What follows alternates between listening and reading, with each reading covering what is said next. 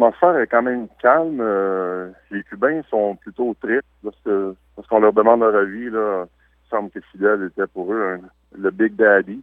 Bon, on est triste de sa mort, mais euh, à l'hôtel, c'est très tranquille. Euh, très peu d'activités. La plage, le théâtre est fermé depuis neuf jours.